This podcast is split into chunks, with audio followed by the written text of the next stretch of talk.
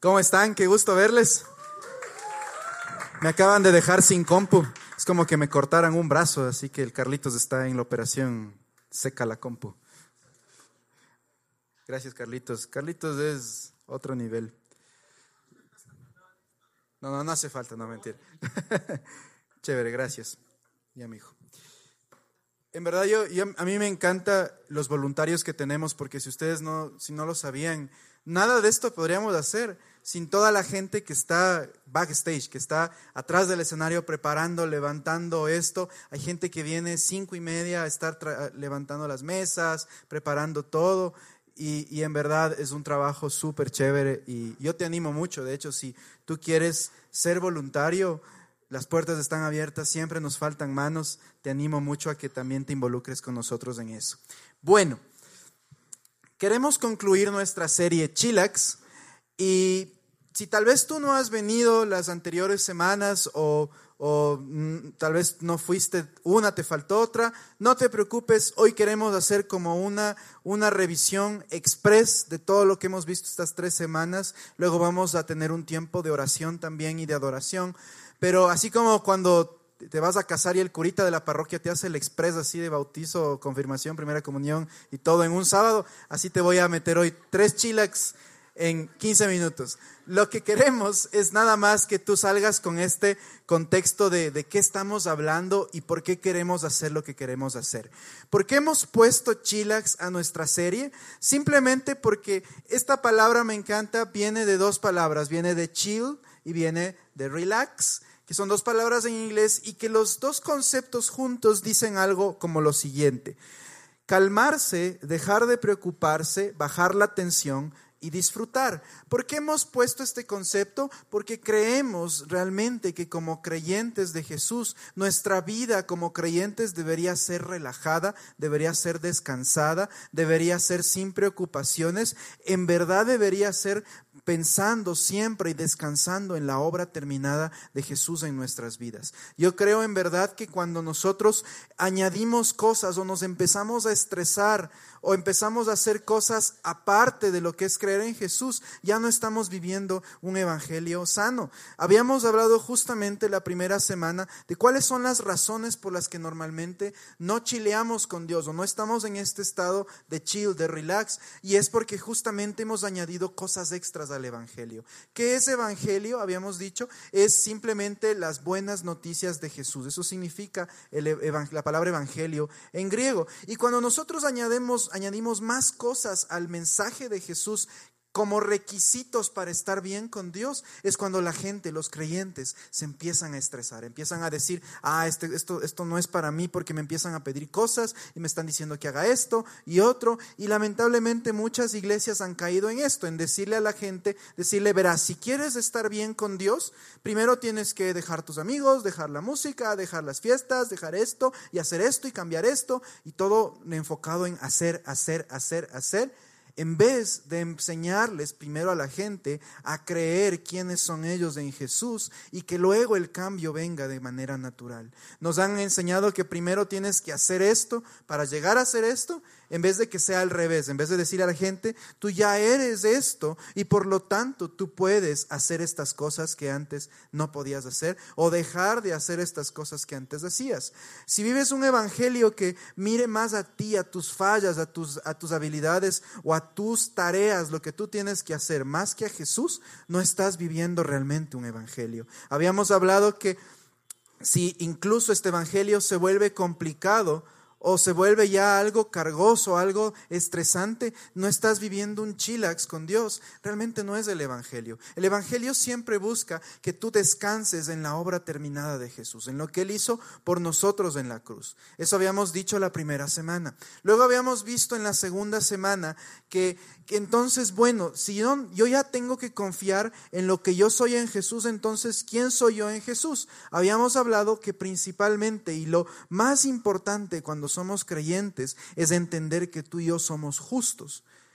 ¿Qué es ser justo? Es simplemente que tú caminas en una relación y en una posición correcta con Dios todo el tiempo. Todo el tiempo tú estás bien con Él. No depende de si te equivocaste hace un momento o cometiste un pecado o hiciste algo mal o no has orado o no has ido a Juan o no has ido a la iglesia. No depende de eso. Tú eres la justicia de Dios, como nos decía un versículo, siempre porque tú crees en Jesús, porque ya tu posición delante de Dios ya no está basada en tus obras, en lo que tú hagas, está basada en quién vive en ti. Si tú crees en Jesús, Dios ve a Jesús en ti y por lo tanto tú todo el tiempo estás bien con Él.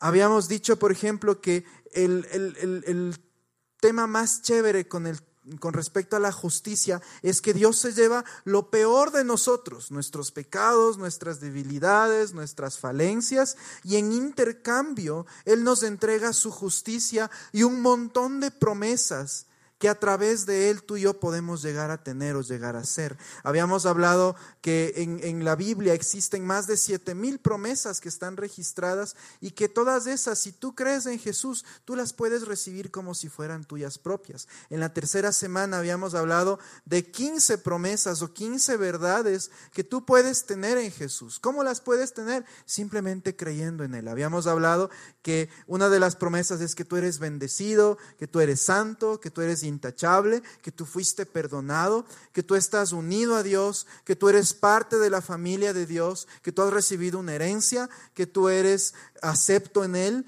que tú eres más que vencedor, que tú todo lo puedes en Jesús, que tú eres sano, que tú tienes más que suficiente porque Él te ha prosperado, y etcétera, etcétera, etcétera. Vimos un montón de promesas y con versículos que nos hablan de esta, que es nuestra realidad en Jesús. Tal vez son cosas que nos han enseñado y nos han dicho, si tú quieres alcanzar eso, tienes que hacer esto y esto y esto. Y nuevamente, lo que hemos tratado de enfocar en nuestra serie estas semanas es decirle a la gente, mira, eso ya está provisto. Y si tú crees en Jesús, tu trabajo es ir simplemente y tomar esas promesas, creer esas promesas. Hemos puesto en el Facebook, yo te animo mucho cuando puedas, entra a la página de Facebook en, en y hemos puesto una notita de Facebook con todas las 15 promesas que vimos la anterior semana para que tú las puedas ver. Y si tú estás justamente pasando por algo en donde tú sientas que algo de eso tú todavía no te sientes así o no crees que todavía tienes en tu vida, apropiate de esa promesa, empieza a declararla, empieza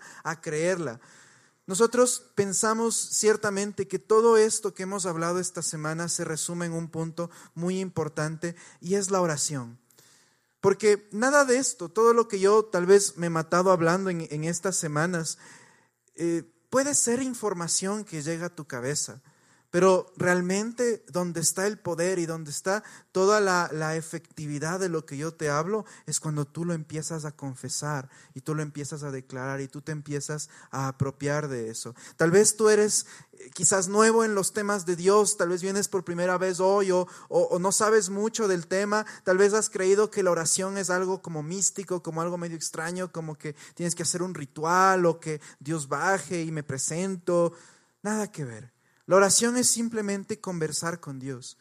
Y la parte más importante de la oración es esta, chilear con Dios, descansar en Él, descansar en las promesas que Él tiene para nuestra vida, agradecerle porque Él ya nos ha dado todo con Jesús y simplemente ir y decirle gracias Dios porque lo que aquí dice yo ya soy, gracias porque ya tengo lo que aquí dice que tú me, tú me vas a dar. Entonces, la oración se convierte simplemente en esta transición en donde yo dejo de pensar en mi mentalidad humana y cómo Dios es que no entiendo, es que quiero comprender y todo.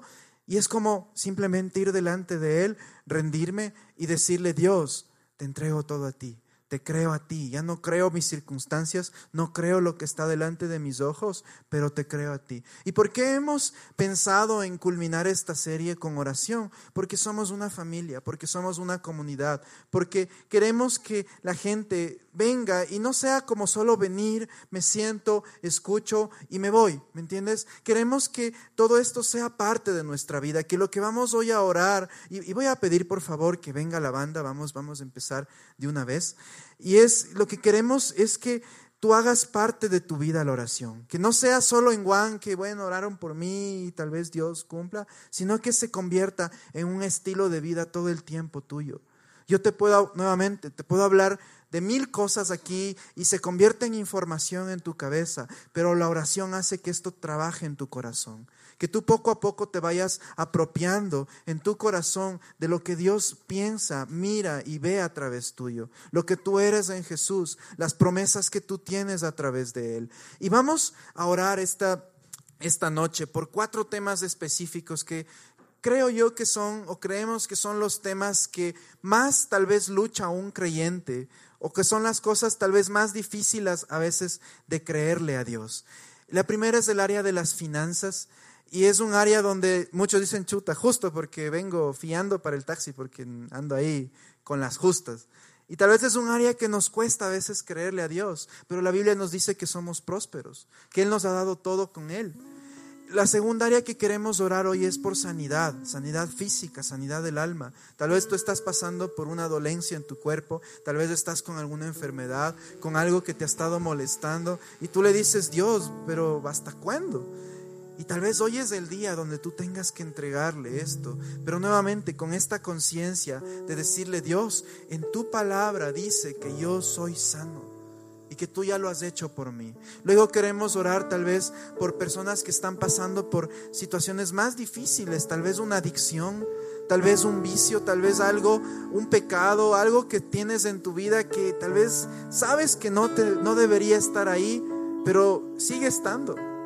Y tal vez tú has dicho, Dios, ¿hasta cuándo? Esto yo no quiero esto. Tal vez hoy es el día. Tal vez hoy es el día donde debes decir, Dios, aquí te entrego no más. Y finalmente queremos orar simplemente por que nuestra relación con Dios sea más real.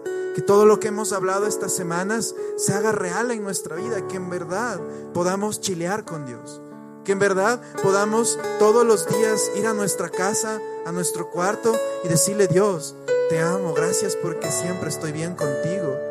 Y hoy lo creo en mi corazón. Y que nuestra relación con Dios sea cada vez más y más y más. Y Él te pueda hablar y pueda ser cada vez más real en ti. Así que, oramos, ¿quieren? Vamos a por favor ponernos de pie.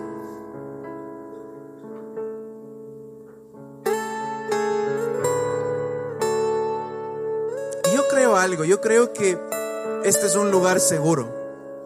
Somos una familia, nos vemos todas las semanas. Y nosotros no queremos ni humillar a nadie, ni señalar con el dedo, jamás esa ha sido nuestra motivación en este lugar en Juan. Queremos apoyarte. Tal vez tú estás pasando por algo de alguna de las cosas que yo te he dicho y yo te pido simplemente que levantes tu mano si es que tú has pasado por algo, ya te voy, a, te voy a pedir más adelante que lo hagas.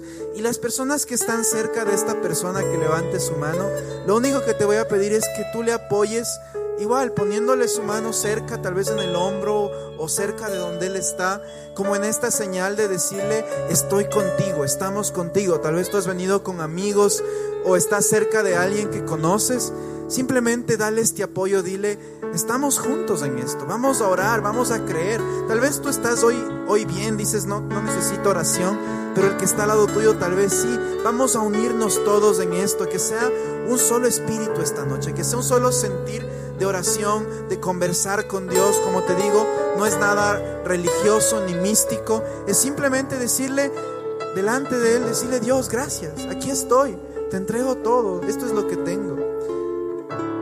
Quiero empezar por esta área de las finanzas, porque tal vez es algo que a veces nos impide estar con Dios.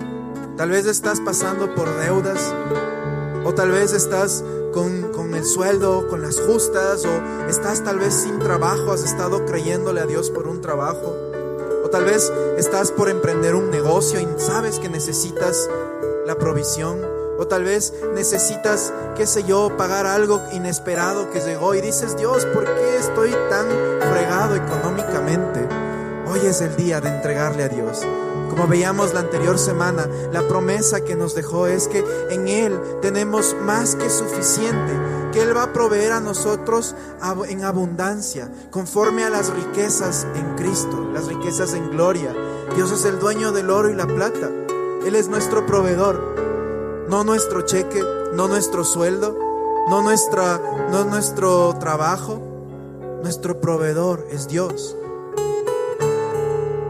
Y eso significa que cuando todo esté mal, Él no va a cambiar. Él va a seguir proveyendo a nuestra vida. Tal vez hoy no lo veas así, tal vez te cueste creerlo, pero eso es lo que la Biblia nos promete. Y hoy te animo a que ores y oremos juntos, porque esa provisión llegue. Tal vez estás creyéndole a Dios por una casa, un carro, un trabajo, lo que sea que le estés creyendo, vamos a orar. Si tú estás pasando por un tema financiero o necesitas creerle por un emprendimiento, levanta tu mano ahí donde tú estás.